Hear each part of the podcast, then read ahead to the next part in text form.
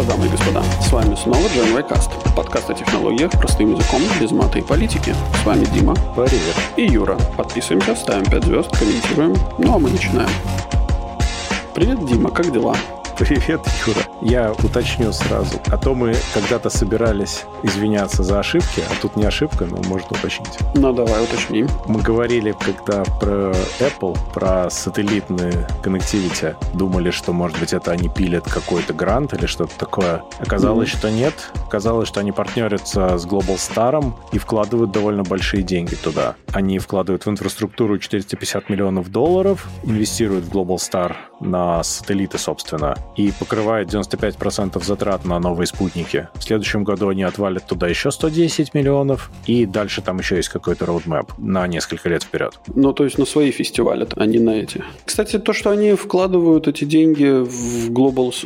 Или я не знаю. Короче, в партнерстве с Global Star, то, что они вкладывают деньги куда-то, это не значит, что они вкладывают туда свои деньги. Они как бы... Слушай, ну им выгодно вкладывать свои деньги, это еще и по налогам, я думаю, оптимальная история. Ну, конечно, да. А во-вторых, у них денег свободных достаточное количество, чтобы заниматься такими праздниками жизни. А что касается их планов, это же еще интересно в отношении SpaceX, потому что они становятся, по сути, в какой-то мере конкурентами SpaceX. Ну вот как бы вопрос, а что же они не запартнерились-то с Илоном свет наш солнце Маском? Я боюсь, что Илон не захотел, и Apple не захотели. Они не хотели зависеть от него, потому что Илон строит свою инфраструктуру, Илон хочет в целом давить наземных провайдеров довольно сильно. К ногтю. К, ну, к чему-нибудь, потому что мне кажется, что SpaceX свой Starlink так хорошо развивает, что через какое-то время наземным провайдерам будет не очень просто жить. Ну, я сомневаюсь, что наземные провайдеры прям сильно будут переживать из-за того, что у них появился космический конкурент, потому что все-таки это достаточно дорогое удовольствие. Ну, там сколько было? 100 с чем-то баксов в месяц. Для США это может быть и норм. Хотя я сомневаюсь, что Илон сможет предоставить такие же скорости вперед-назад обычному потребителю, но он может предоставить интернет в местах, где, собственно, нету этих локальных провайдеров. Ну, то есть он играет на рынке, э, скажем так, где у него нету конкурентов, при этом он чуть-чуть создает какую-то дополнительную конкуренцию там, где эти конкуренты есть. А вот если мы возьмем какой-нибудь европейский рынок, ну ладно, окей, европейский нет, наверное, восточноевропейский рынок, да, по, по интернет-соединениям,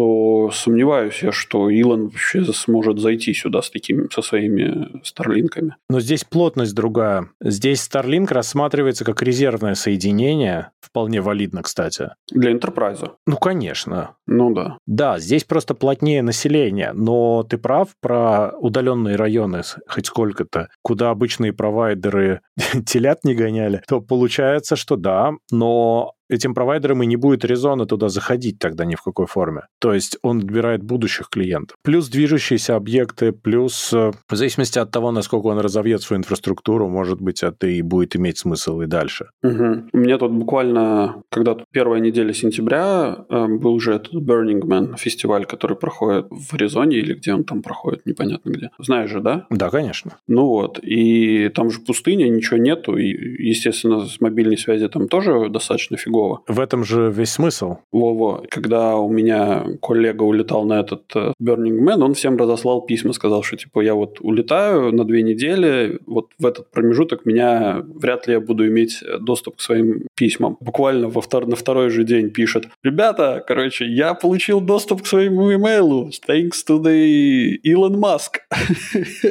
ну, прикольно. Да, но это печально, с другой стороны, потому что весь поинт этого, что ты уезжаешь уезжаешь, и там нету. Видишь, смотря с какой целью ты туда едешь. Так или иначе, это Burning Man превращается в Burning Butt ну, Да. А возвращаясь к Apple, я думаю, что они просто расширяют свой рынок таким интересным способом, потому что у Apple на самом деле же есть проблемы, им нужно найти какой-то рынок, в который они могут зайти, причем успешно. Им иначе непонятно, как расширяться. И это может быть любопытным шагом. Ну, опять же, видишь, я смотрю на эту на их технологию, и эта технология хороша. Вопрос в ее окупаемости. То есть они, конечно, говорят, что типа первых два года бесплатно. Ну, естественно, опять же, они обкатают свой пилот, выйдут на какие-то масштабы, на, накрутят сколько-то там достаточное количество спутников. Опять же, кто будет выводить эти спутники? Ну, явно же Илон Маск. А, ну слушай, ну по контракту может вывести все, что угодно. Ну да, окей, хорошо. Ну, построить большую рогатку размером в полштата. Батут нет, но рогатку нормально. Я тут, кстати, по поводу вот этих рогаток видел технологию вывода спутника, когда у тебя, как проща, у тебя замкнутый тор, получается. В этом торе раскручивается капсула с огромной скоростью, и потом она как проща выкидывается вверх. Интересный проект, на самом деле. Не знаю, правда, насколько... Ну, он сейчас находится, типа, в стадии тестирования или что-то такое. Вот. Но прикольно выглядит, во всяком случае, что не надо гонять туда-сюда огромное количество жечь ископаемого топлива не надо много, что как бы зеленым нравится. Ну да. И никто не считает, сколько нужно энергии потратить для того, чтобы раскрутить эту прощу. Ну, в общем, ладно. Зато зеленая, зато не сжигается. У меня странное, странное ощущение, ну, то есть я до сих пор не могу понять, почему бы не договориться с Илоном Маском. На мой взгляд, это был бы вин-вин ситуация. То есть Apple получает сервис, а Илон Маск получает proof of concept еще для одной какой-то фигни, которая подтверждает полезность его, собственно, спутников. Когда его будут обвинять в том, что из-за ваших проклятых спутников нам небо звездного не видно, он может всем многозначительно разгибать средний палец. Ну, видимо, Apple решили вкладывать во что-то другое, где они будут иметь больше контроля, договорились лучше. Никто же не сказал, что они не пытались договориться со SpaceX. Может быть, и пытались. Может, им не понравилось. Может быть, и пытались, да. Кстати, про спутники. У нас тут первая новость про спутники. Да, собственно, спутники. FCC, Федеральная комиссия по коммуникациям в США, собирается предложить новый план по уменьшению космического мусора, точнее его количества. Угу. Сейчас по принятым еще в начале 90-х планам, спутники после того, как у них закончился жизненный цикл, должны быть выведены из строя в течение 25 лет. Ну, то есть угу. они постепенно э, скатываются вниз и сгорают в атмосфере, как правило. Угу. По предложению FCC это должно замениться на 5 лет, потому что слишком много на низкой орбите мусора, и каждый новый вывод спутников сопровождается все более сложными обсчетами и все большими рисками. Окей. Okay. Плюс есть определенные риски коллизий и потом. Таким образом, FCC считает, что если в течение пяти лет это создаст намного более благоприятную атмосферу в космосе, да, атмосферу в космосе, окей. Единственное, что это будет распространяться, конечно, на спутники, запускаемые с территории США, или спутники компаний, которые планируют работать таким образом на территории США. Ну, просто у них там юрисдикция расположена. Угу. Ну, что я могу сказать? Ребята реально заранее начали подкладывать соломку, потому что на самом деле нехитрые подсчеты говорят нам следующее. Площадь Земли 510 миллионов километров квадратных. Ну, площадь поверхности, в смысле. Ну, ты хочешь посчитать, сколько там места в космосе и сколько этот мелкий мусор занимает? Ну да, приподнимаясь как бы на 500 километров от Земли. От 500 до 2000 это низкая орбита считается. Ну да, вот до 500, если мы поднимаемся до 500 километров, то у нас Получается, что площадь поверхности купола вот на расстоянии 500 километров от Земли а, будет 593 миллиона квадратных километров. Так. Мне кажется, один из самых крупных объектов, вращающихся вокруг нашей Земли, это МКС, площадь которой 166 квадратных метра. Я понял, да, идею. Окей. У меня вопрос, как бы...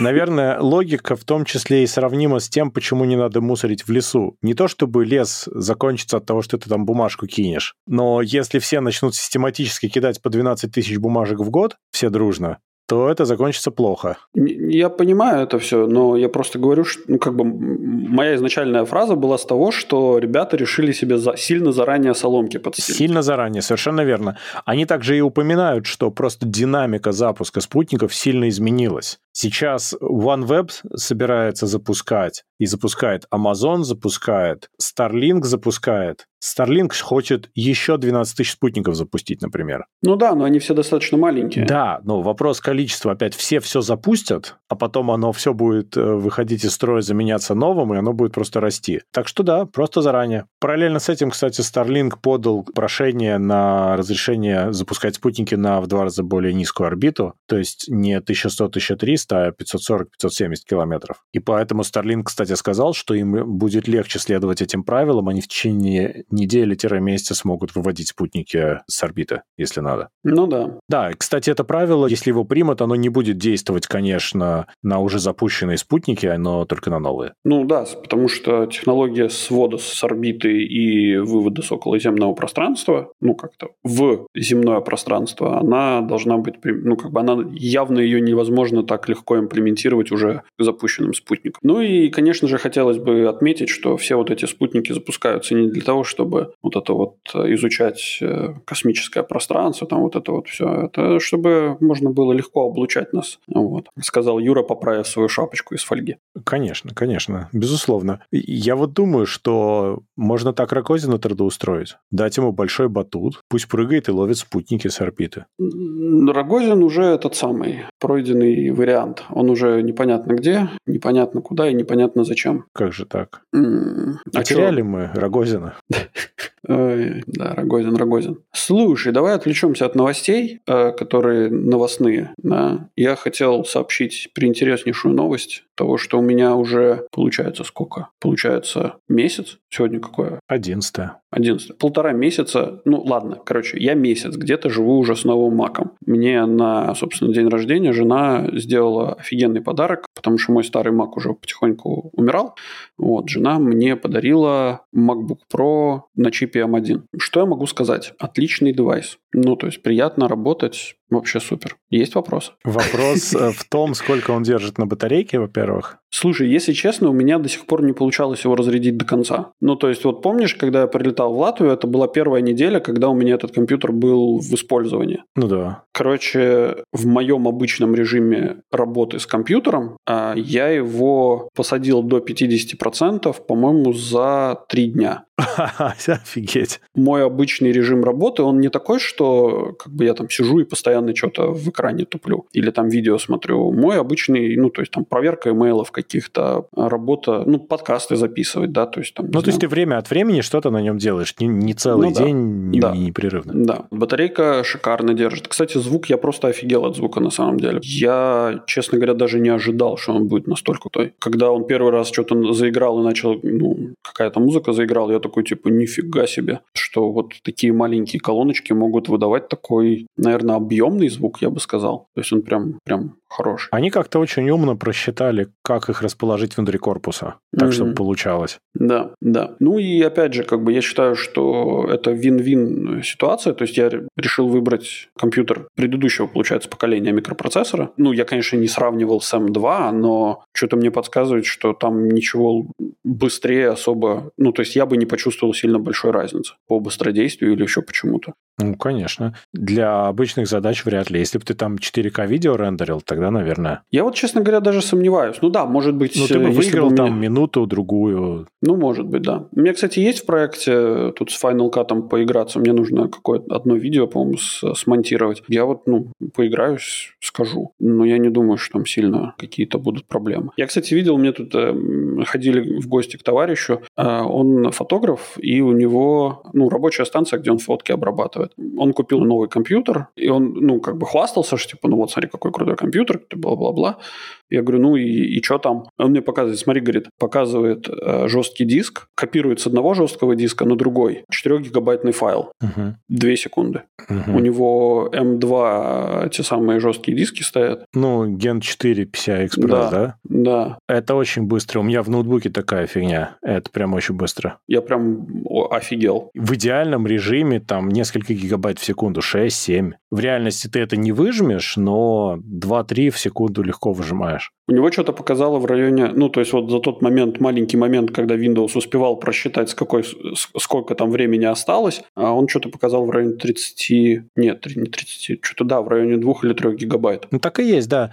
Но у меня вот ноутбук такой, то есть там э, один был SSD от рождения, соответственно, угу. я поставил второй, ну, для capacity. Угу. Ну и да, между ними так и гоняется информация. Ты не успеваешь понять ничего. Она ну просто ну, да. появляется в новом месте. Мне он рассказывал, говорит, что если раньше он на своем компьютере открывал там, не знаю, папку с фотографиями и уходил поставить себе чаек, возвращался и там уже, ну, заканчивал процесс как бы не рендеринг, как-то загрузки. Вот. То сейчас он даже не успевает, э, собственно, клацнуть на этот самый на кофеварке, чтобы она ему кофе начала делать. Уже все готово. Да. Ну, это круто. Да. Это прям, это прям восхищает. Но это меняет отношение к работе, да, это так намного удобнее, я согласен. Слушай, про MacBook, а у тебя по софту все нормально, то есть ты не замечаешь, что это ARM?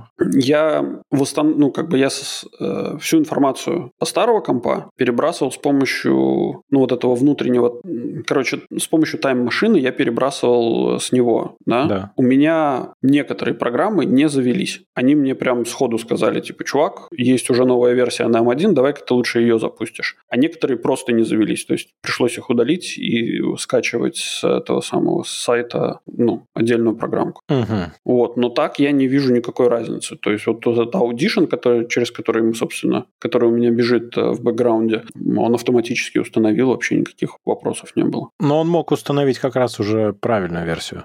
А я не уверен, что он скачивает э, те версии, которые... Ну, просто, понимаешь, то есть если Audition скачался уже правильный, то почему некоторые другие программы не скачались сразу правильные? Это зависит от того, как они сделали сами разработчики. Там у них есть разные варианты, как паковать. Mm. А ты думаешь, что вот он прям... Ну, я, я честно говоря, не знаю, как бэкап вот эта Time Machine работает, но ты думаешь, что он просто скидывает информацию о программе, и он ее тянет потом с интернета? Ну, ну да, с App Store, а, ну, да. Окей. Конечно, а, с App Store. Ну... Это также как бэкап айфона. Он скидывает туда твои данные, настройки и информацию о софте, но не сам софт. А-а-а. И когда ты развертываешь бэкап, он тебе софт качает и инсталит. А данные к этому софту, ну, все, все, все, все настройки и твои данные, он накатывает уже поверху потом. Mm. А, ну хорошо. Иначе бы у тебя бэкап весил совершенно безумных объемов. Окей. Это было бы просто неэффективно. Хорошо. Но хорошо. иногда это может привести к некоторым казусам странным. Ну, когда ты обновляешь то, что ты не планировал обновить. Да, такое бывает. Обычно, да. ну ладно. Ну что, круто. Я тебя поздравляю. Это очень здорово. Как Спасибо. минимум у тебя теперь есть хороший работающий компьютер. Не говори, слушай, это прям действительно... Я проникся опять. В который раз проникся маками. Хотя мне кажется, что если бы я даже на любой другой виндовый компьютер пересел бы, я бы тоже не сильно плакал. Но так или иначе, каждому такую жену желаю. Да, это, это здорово. Окей, окей. Возвращаемся к новостям? Ну, я думаю, да. Потому что мне даже спросить нечего. Мне кажется, вот то, что я тебе до записи говорил, что это, наверное, самое лучшее описание того, насколько все хорошо. Если ты поменял один Mac на другой Mac, и он, во-первых, все еще Mac, а во-вторых, он хорошо работает. То есть ты просто получил улучшенный experience. Угу. Кстати, вот это по поводу того, что помнишь, они когда их первый раз презентовали, у них была вот эта фишечка, типа, что ты экранчик поднимаешь, и он да. загорается сразу же. Да. Это гон. Ну, в том смысле, что это не до конца гон. То есть, это если он у тебя был в режиме сна, то это не гон. А если он был выключенный... Но ты можешь попасть э, в, в ситуацию, когда это гон и когда не гон, да? То есть... Ну, да. Но, слушай, то, что ты открываешь, он у тебя сразу включается, это не эксклюзивно для маков новых. У меня, например, вот этот вот есть ультрабук, ну, который соответствует стандарту Intel Evo. Угу. У него та же самая история. Если он спит, ты пока открываешь крышку, он уже полностью включился. Ну, То да. есть буквально вот ты ведешь крышку, и где-то на две трети движения он уже все готов, он тебя уже принимает в логин. Другой вопрос, что так держать комп, вопрос, чтобы он не разряжал батарейку слишком, а то он там периодически во время сна начинает что-нибудь проверять, это иногда лишнее. Ну вот у Мака, кстати, такого нету. Ты его закрываешь, вот была, была батарейка там 100%, так и осталось 100%. А нет там этого? Там же есть настройка Power Nap, или как это так называется? Когда Не он знаю. во время сна будет что-нибудь периодически там подпросыпаться, проверять чего-то там, мейлы, еще что-то. И вот это вот как раз может тебе подсаживать батарейку, когда ты даже об этом не знаешь. Я сейчас залезу, посмотрю. Но это раньше было точно. Я не знаю, как сейчас. На интелловых маках такая настройка есть в батарейке. Не, у меня такого нет. Ну, значит, значит, он по-другому как-то просто себя ведет. Но он мне все время что-то подгружает периодически. Ну, то есть ты открываешь, у тебя уже там, скажем, имейлы уже э, обновленные все. Ну, значит, он просто это делает очень эффективно. Ну, может быть, да. Еще одна офигенная фишка – это, ну, как это называется? Touch ID? Touch ID это называется. Ну, да. Вот, это, это очень круто. Когда у тебя все запускается по мановению руки. Но это как раз было уже и раньше. В смысле? Ну как? Ну вот у меня на Маке 17 года тоже есть Touch ID. Да? Да, быстрый, нормальный. А где он он у тебя расположен? Ну, в кнопочке Power. Серьезно? Ну да. Я думал, это только в этих. Нет-нет, там тоже пальчиком можно авторизовываться было. А, ну окей. А, я просто удивился. Единственное, у него, ну, как бы с этим иногда бывают проблемы, потому что тебе там пароль все равно иногда надо вводить. И можно же забыть, если, ну, долго не пользоваться. У меня такое было на винде, когда Windows Hello, я к нему очень привык и постоянно пользуюсь, и я понял, что я в какой-то момент реально забыл. Ну, Потому да. что я, типа, год его не вводил, он меня просто по морде лица узнавал, в крайнем случае по пальцу, и как-то мне было не надо. Ну да, а потом такой, типа, а что у меня за пароль? Да-да, это был такой некомфортный момент. Alright, хорошо. Ну что, тогда обратно к новостям? Да, да, пойдем в сторону. Мы про диски говорили, как раз в сторону Seagate можем пойти. Ага. Seagate говорят, что начнут работать над технологией записи данных в ДНК. Уже ага. дошли подопытных. Ну да, вопрос, в чье ДНК они будут это записывать, но это все шутки, конечно же. Джонни Мнемоник. Да. Э, на самом деле я начал, ну как бы я первые слухи о таком подходе слышал лет, наверное, 6-7 назад. Вот. Как минимум, что-то было да. такое, да, я тоже помню. Ну и основная мысль вот тех визионеров, которые тогда на эту тему говорили, а, говорили о том, что в нашем ДНК, ну то есть прям в одной вот этой, в одной молекуле, получается ДНК, а, записано просто какое-то невероятное количество информации, которая не уместится даже на большом количестве жестких дисков. Ну а сколько там эта молекула одна по размерам? Ну и вот наконец-то, наконец-то решили все это дело попытаться имплементировать синтетическое ДНК. Это очень интересная технология. У меня вопросы всегда, как это будет с точки зрения юзабилити. Ну, в том смысле, как из, из чего должен состоять жесткий диск? Ну, то есть там же какая-то питательная среда должна быть, что-то такое, наверное, нет? Ну, некая герметичная емкость с чем-то. Но бог его знает, потому что сейчас они говорят, что они будут партнериться с Catalog Technologies, это те, кто, собственно, этим занимались уже какое-то uh-huh. время. Их сейчас установка под названием каталог Shannon для записи размером в несколько квадратных метров и высотой тоже в несколько метров. То есть пока это типа не очень юзабильно, но логично, что это со временем будет оптимизироваться, конечно. Поэтому я не думаю, что пока их сильно беспокоит, как очень делать portable medium для записи. Их интересует технология, мне кажется. Ну да, и, и понятное дело, что это все на уровне «а давайте попробуем сделать». Юра, знаешь, что снова будет актуально? Ну? Почтовые голуби. Представляешь, ну. сколько данных можно будет переслать внутри одного голубя? Прямо да, прямо. Ну, слушай, ну опять же, слушай... Значит, ну... прилетает к тебе Netflix да. целиком весь. Пришлите мне, пожалуйста, одного Netflix. Да-да-да. Подключаешь ему в задницу провод HDMI.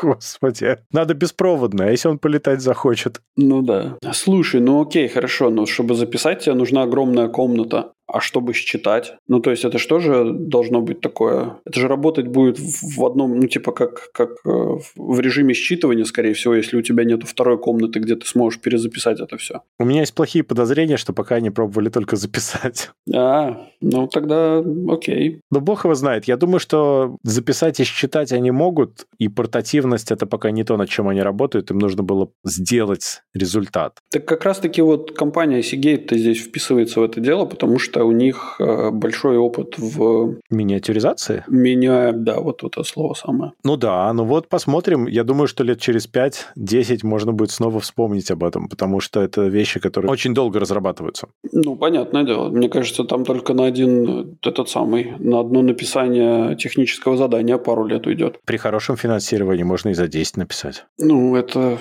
А если с помощником? Ну, тогда, конечно, это же понятно. Но шутки шутками, на самом деле это очень круто, когда разрабатываются какие-то вещи, которые кардинально отличаются от того, что используется сейчас. Также и с квантовыми компьютерами очень интересно за этим следить, угу. потому что, опять же, это некий такой крутой шаг в сторону по тому, как можно создавать слэш развивать технологии. Не пытаться добавить еще 200 МГц в следующем поколении процессоров, а сделать что-то другое и кардинально круче. Я, кстати, недавно читал новость, сейчас пытаюсь ее быстро на скорую руку найти, а, что японцы сделали какой-то прорыв в поиске решения, как это, сейчас, подожди, лучше найду быстро очень. Пока ты ищешь, я могу сказать, что там отдельная была новость, которую я пока не заносил на обсуждение, про то, что, судя по всему, придется менять криптографические алгоритмы, потому что они все основывались на том всегда, что на современных компьютерах их просчитать для того, чтобы взломать, условно, твой зашифрованный материал, уйдет слишком много времени, поэтому они считаются безопасными. Ну, чтобы подобрать ключ, я имею в виду. Ну да. А выяснилось, что с помощью квантового компьютера это вообще не является проблемой совсем. Угу. Это занимает э, буквально доли секунды, поэтому, видимо, в будущем придется менять э, алгоритмы, и тут уже предложили другие. Я нашел эту новость, э, которая звучит следующим образом. Японцы добились успеха в коррекции ошибок на кремниевых кубитах. А, ну вот. вот. Ну вот, собственно, это поможет ну, решить одну из, конкретно одну из задач, которая может приблизить, собственно, эту эпоху квантовых вычислений. По поводу того, что ты говорил про криптографию, об этом на самом деле давно трубят. А об этом, если я не ошибаюсь, начали говорить, собственно, с момента, когда появились первые квантовые компьютеры экспериментальные. Совершенно верно. Просто сейчас это уже приобретает ощущение угрозы, и уже предлагаются другие алгоритмы, которые выглядят, что помогут в решении. Слушай, ну насколько я понимаю, вот эти вот, э, собственно, квантовые квантовые вычисления, квантовые компьютеры, это настолько редкая штука, и из-за того, что способ написания алгоритма для них, он полностью другой, тебе для каждой задачи надо будет делать, там, не знаю, свой собственный алгоритм. То есть, там, не знаю, даже для, для сложения тебе нужен один алгоритм, для, для там, деления другой алгоритм. И это, ну, причем там прям хорошие программы надо писать. Да, это будет делаться быстро, но на сегодняшний момент нету такого количества инженеров и энтузиастов, которые готовы будут угробить свою жизнь для того, чтобы переписать весь софт или же переписать под решение конкретных задач, как, например, дешифровка. Конечно, но так это сейчас. Они не говорят, что это сегодня проблема, они говорят, что это будет проблема, и надо об этом заранее подумать. Ну, ясно. Они как эти, как FCC. Ну, конечно, они стелят соломку по возможности раньше для того, чтобы потом уже не было не локти. так больно падать. Я хочу сейчас, почему я взял телефон, я сейчас попробую найти тебе сериал один маленький, который я хотел тебе по поводу квантовых компьютеров как раз порекомендовать, если я найду. Может быть, я не найду. Сериал? Очень короткий. Devs. Devs очень крутой крутой. На русском языке. Ну, короче, он, он крутой. Закинем. Наводит на ассоциации, что квантовый компьютер всегда выиграет у тебя в крестике-нолике. Ну и знаешь, если там бросать монетку, выиграет всегда квантовый компьютер. Ну да. Потому что монетка уже упала обеими сторонами. Все так, все так. Это так интересно, знаешь, что ты как бы вроде на уровне вот слов понимаешь, что сказали, но на самом деле представить себе это все равно невозможно. Говорили же, да, что если вам кто-то говорит, что понимает, он вам врет. Да-да-да. Моя работа связана с э, магнитными томографами, да, и в магнитных томографах у них есть вот такая фишка, что у тебя электрон может быть как в позиции, так и в суперпозиции, и одновременно в обеих позициях. И ты такой типа, э, чё? Просто человек не в состоянии это понять. Мне кажется, чисто физиологически мы никогда не сможем этого понять. Мы можем привыкнуть к мысли, что это существует, но понять нет, потому что мы живем в другом мире на самом деле. Ну да. В нашем мире такого невозможно. И поэтому мы можем только привыкнуть, принять и научиться даже, может быть, как-то использовать. Ну окей, хорошо, давай. Давай привыкнем и поймем. Надо тогда приземляться. У нас О, тут да. есть одна тема про контроль. Умная подушка, казалось бы, да? Угу. Xiaomi Mia Smart Pillow контролирует сон владельца. Ну, не контролирует, а записывает скорее сон владельца. Она не... Контролирует качество. Ну да. Чтобы ты потом мог посмотреть, хорошо ли ты спал. Ну да. На самом деле идея правильная. Вот ты, например, человек, которому не нравится спать в часах. Угу. Вот, поэтому ты обделен вот этой функцией, которую предоставляет тебе великая компания Apple. Узнать, Цикл как хорошо ты... во время сна или что? И, и, и овуляцию. И овуляцию, да. Слушай, про овуляцию, извини, просто это, это меня порвало. Знаешь, что они тебе говорят про нее, будут говорить не проактивно, а ретроспективно? А, то есть она типа была? Да. А, прикольно. Если что, она была. Не, ну ладно, слушай, там, скорее всего, какие-то алгоритмы могут ее предсказывать. Знаешь, как сейчас работает время. про цикл? Он такой говорит, э, в течение ближайшей недели. Best prediction. Он такой, окей. В целом, я думаю, любая женщина и без Apple Watch это скажет. Да. Что-то мне подсказывает. Но продали, слушай, продавали как, как фичу, которую никто еще до этого не изобретал. Возможно, потому что это, это как неуловимый Джо просто. Ну, нет, ну продавали же как это, что это типа женское здоровье, это самое такое, и вот одна из самых главных причин нестабильности женского здоровья – это овуляция, и мы поможем вам знать, что происходит. Да-да, ну просто почему никто не изобретал? Именно поэтому. Потому ну, что а зачем тебе знать уже потом? Ну да, ну молодцы на самом деле. Я их маркетинговым отделом прям восхищаюсь. Они как, как эти самые, без мыла, так сказать, залезут в душу вот, своим потребителям. Давай возвращаться к подушке. Ну да, вот. И, собственно, прервал. Ну да, а тут и как бы у меня же тоже часы, да, которые трекают мой сон. Вот честно тебе скажу, абсолютно, наверное, бесполезная штука, потому что что я захожу туда раз, там, не знаю, в полгода, наверное, посмотреть, а как я спал сегодня или, или еще что-нибудь такое. Ну, раз в полгода достаточно, мне кажется, информ- информация. Ну, у меня просто проблем со сном нету. А если бы у меня, наверное, были, я бы, может, туда почаще заходил бы. Ну, конечно, тогда бы ты смотрел, как у тебя дела, и тогда бы ты разбирался. Ну да, но а, а на сегодняшний день существует вообще сколько? Раз, два, ну, три вида, наверное, устройств, которые могут, э, собственно, твой сон каким-то образом, эм, ну, не контролировать, но контролировать следить качество. За. Да, следить. Это ну, телефон с каким-то этим самым датчиком, который будет слушать микрофон и, основываясь на этом, будет э, каким-то образом выдавать тебе информацию. Это часы. И это такой... Кольцо есть еще. Кольцо, кстати, я, я не уверен, оно что трекает. Оно... Не да? знаю, насколько хорошо, но трекает. Ну, может быть. Э, тогда, наверное, больше чуть-чуть.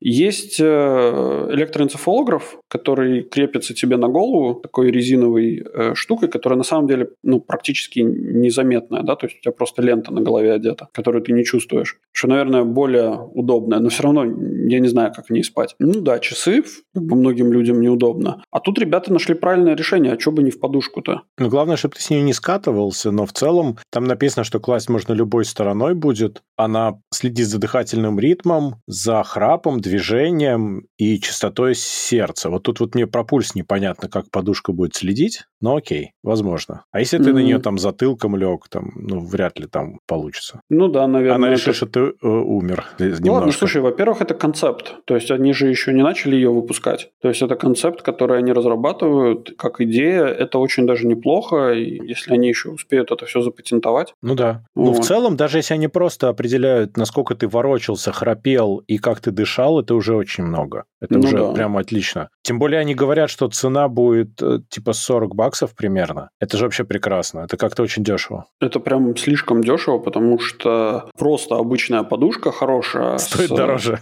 Ну, она не дороже стоит. Нет, чувак, она стоит реально дороже. Хорошая прям подушка стоит дороже. Я тут э, смотрел на предмет подарка, я прослезился и подумал, что я еще раз подумаю, что я хочу подарить. Ты, ты решил завести гусей, чтобы а. драть из их жопы этот самый пух и набивать им подушки? Ну, слушай, это, возможно, даже будет выгоднее, чем купить хорошую подушку синтетическую. Э, ну да. Я не знаю, как в Латвии. Я, мы здесь вот на Мальте покупали подушки, стоили что-то в районе 40, от 40 до 60 евро, в зависимости от конфигурации и ее там каких-то там Память, там жесткий диск. Ну, типа того, да. Нет, на самом деле есть намного дороже подушки, я был очень сильно удивлен. Ну, понятное дело. Я думаю, что какая-нибудь там компания Caviar, э, известная своими нет, ну нет, luxury брендами. Нет, там какая-то там качественная подушка антибактериальная с memory foam, чем-то еще, какая-то там правильная ортопедическая вся фигня, она стоит там дофига. Mm. Не, она ну да, улетает да. за 100 просто мгновенно. Да, да. И 200, и 300 без проблем она стоит. Так что здесь как-то дешево.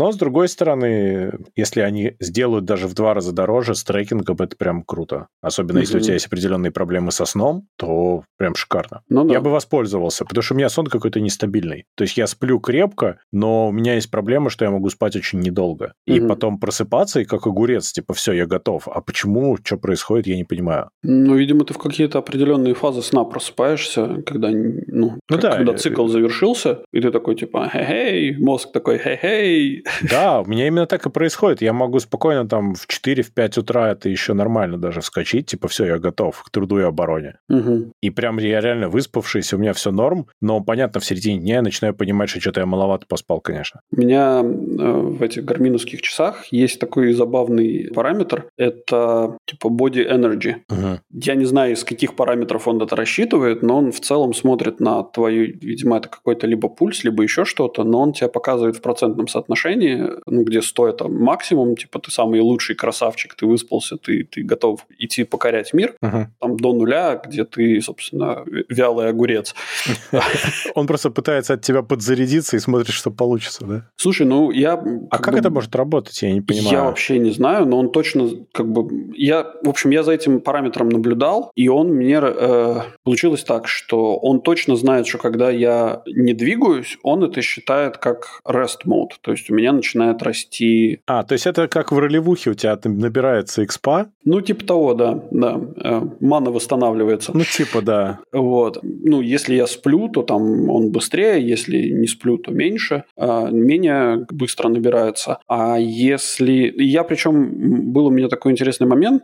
Я снял часы и пошел спать. Когда я выспался, он мне показал пунктирной линией. Ну, я одел часы обратно, через какое-то время я посмотрел на этот график. Он мне пунктирной линией показал, ну, типа, как снижающийся график, как будто бы я, ну, как это сказать, как будто бы я был в активной фазе, да, то есть я что-то делал, Угу. ну, такой, исходя из средних данных. А потом, когда я их одел, он резко взлетел вверх. То есть у, у него есть еще дополнительно какой-то параметр, который он просчитывает, и на основании этого параметра говорит тебе процентуально, ну, типа, твою, твою жизненную энергию. Интересно. И я не знаю, как это работает. Я посмотрел, в Apple Health такого нету. Там просто разные показатели, но такого там нет. Ну, странно, если кто-то знает, на чем это основывается и как это работает, э, зайдите в наш телеграм-канал GenY Chat и расскажите. Я буду очень благодарен, потому что всегда хочется узнать что-то новое. Да, да, это реально интересно. Ну, наверняка из того, что они трекают, они каким-то хитрым образом это считают. Ну да, но учитывая, что у него всего лишь сколько, два или три сенсора, да, Ну да. то как бы не так уж ты и много можешь информации. То есть, ну,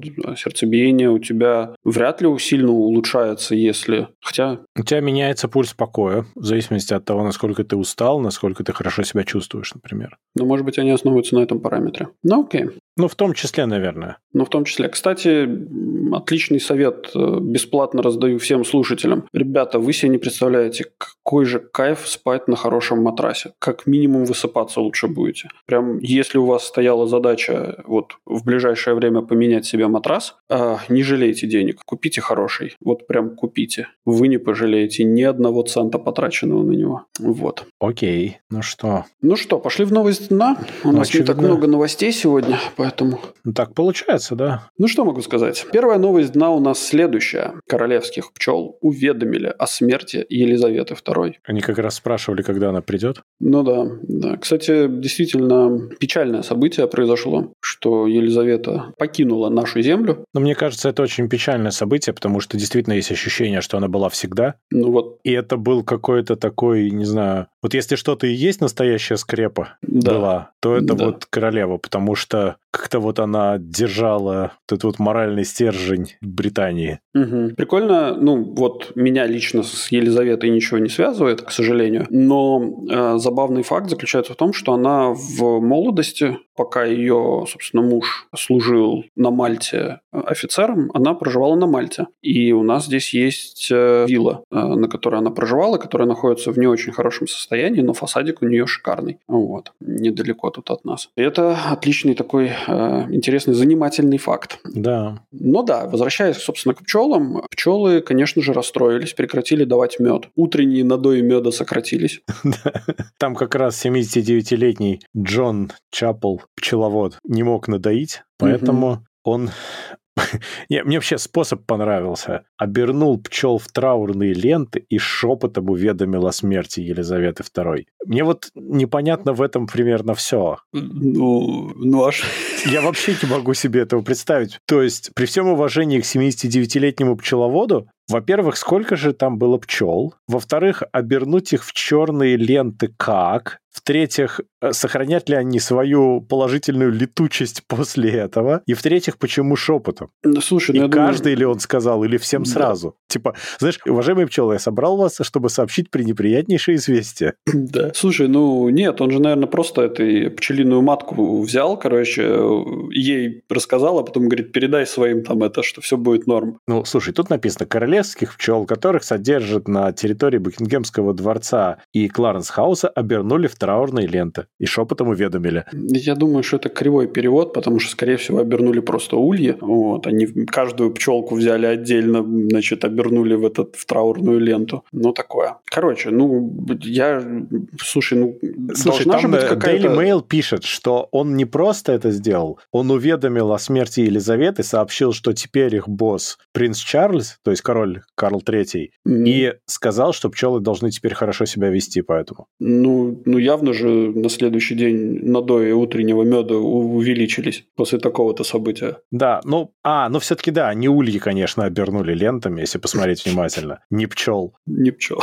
Но это интересно, что это связано с древними верованиями по поводу меда и производства меда. Поэтому это такой ритуал, которому уже очень много лет. Ну да, ну да. Сотен лет. Да. Ну, что могу сказать? У всех должны быть свои причуды, а у королевской семьи должны быть королевские причуды. Э, в каждом улье порядка 20 тысяч пчел, поэтому да, конечно, каждую он не трогал, по счастью. Я бы удивился, если бы он реально каждую бы, знаешь. Ну, зато чувак обеспечен был бы работой на долгие годы. Да, да, что не сделаешь, чтобы сохранить свою должность, да? Ну, слушай, ну у нас есть вторая еще новость, да, над которой прям, э, над которой... Я затрудняюсь. Есть, есть, есть на чем поразмышлять, так сказать. А новость звучит следующим образом. В Самаре несколько любопытных мужчин накрутили себе гайки на половые органы. Какие любопытные дяденьки. Да, да. Зачем? Ну, теперь Потому они получили... что на каждый болт...